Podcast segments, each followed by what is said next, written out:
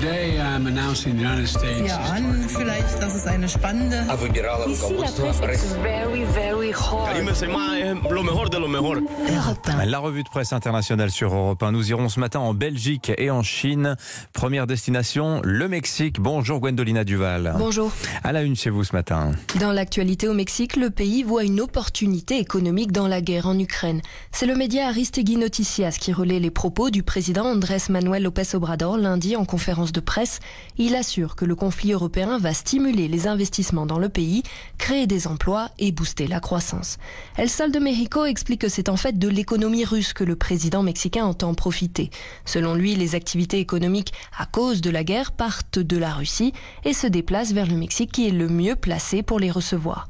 D'une certaine manière, le gouvernement se félicite de cette nouvelle crise économique, selon El Economista.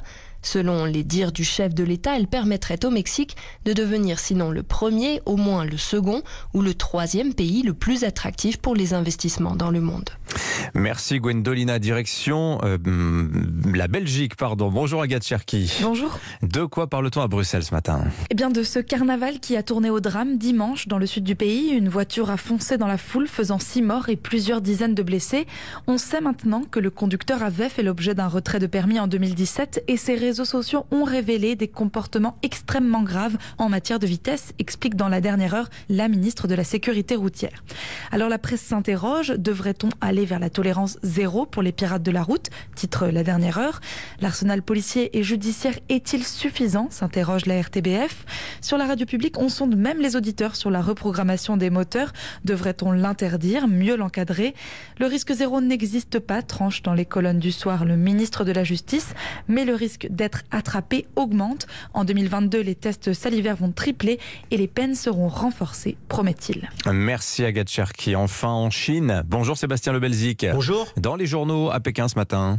Alors la une de l'actualité aujourd'hui en Chine, le crash du Boeing de China Eastern. 48 heures après le drame, toujours aucune explication sur les causes de l'accident qui a coûté la vie à 132 personnes, rappelle l'agence chinoise. Tous les Boeing 737 de la compagnie sont immobilisés et inspectés, écrit chinois. Les 737, c'est un tiers de tous les avions qui volent en Chine. Alors la presse officielle en profite aussi pour rappeler que c'est le premier accident d'avion en Chine depuis 12 ans et que le pays est l'un des plus sûrs au monde dans ce domaine, assure le Global Times, avec 100 millions d'heures de vol sans accident jusqu'à celui-là. Un crash spectaculaire et mystérieux que nous décrit China Daily. Une chute en piqué de 8000 mètres en quelques minutes à 850 km heure. L'avion s'est littéralement désintégré, racontent les témoins cités par la presse chinoise. Merci Sébastien Lebelzik.